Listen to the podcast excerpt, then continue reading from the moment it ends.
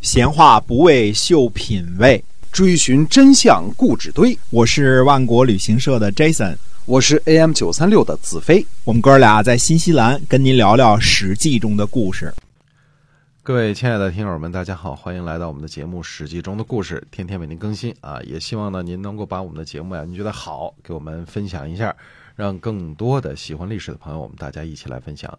好，今天我们继续的书接上文。嗯嗯，公元前四百九十一年的秋天七月，齐国的陈契、呃贤师和魏国的宁贵，呃救助范氏。七月十四日呢，齐魏联军包围了五路。九月份，赵简子包围邯郸。冬天十一月，邯郸投降。中行寅呢投奔鲜于。赵季跑去了临，临呢位于今天河北临城附近。晋军呢攻打临，拆毁了临的城池。齐国的国下呢讨伐晋国，攻取了晋国的八个城邑，呃，其中包括邢邑。邢邑是今天的河北邢台。嗯，仁邑，仁位于今天的河北任县。栾邑位于今天的河北栾城，还有这个赵县的北部。还有浩邑，浩邑位于今天的河北高邑和啊百乡。还有逆市，逆市呢位于今天的河北完县东南。殷人应该是在山西境内啊，具体地方不知道。然后于邑，于邑呢在今天山西黎城东北太行山口的五儿峪，又称五儿谷啊。湖口呢位于今天山西长治东南的湖关。齐国人呢，呃，会见鲜于，把中行寅呢安置在百人。百人呢位于今天河北的。百人，这个还是河北啊。那么，呃，龙窑的西南啊，河北龙窑县的西南啊，这个地方啊。那么，呃，这是刚才我们说的是一大片土地啊。这个齐国人很厉害啊，非常的厉害啊。呃，从晋国人手里抢了不少地盘啊。公元前四百九十一年，这次齐国的反击的这个力度呢，非常的大啊，而且呃，把中行银呢。送回了晋国的土地啊，这个百人原来是晋国的土地啊。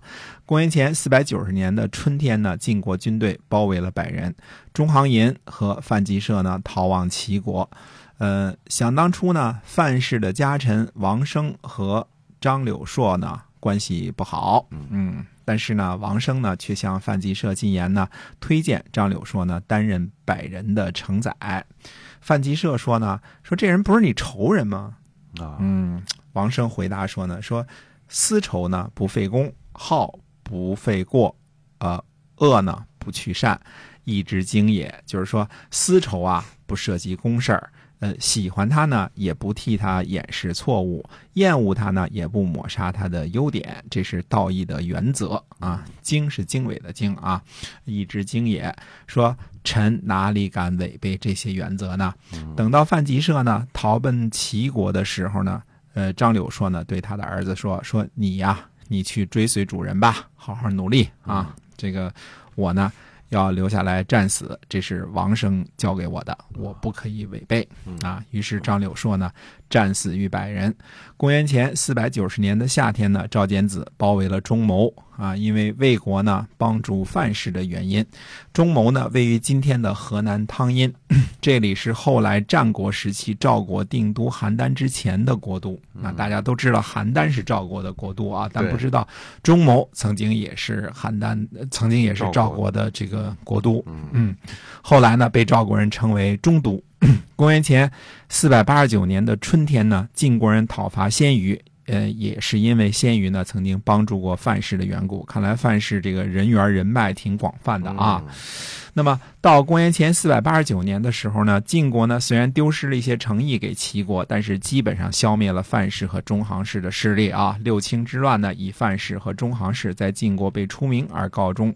公元前四百九十年的秋天呢，齐景公卒。啊，我们下回呢，呃，说一说齐景公的身后事。不过，随着齐景公族呢，差不多也算是一个时代快要结束了。是没错啊，嗯。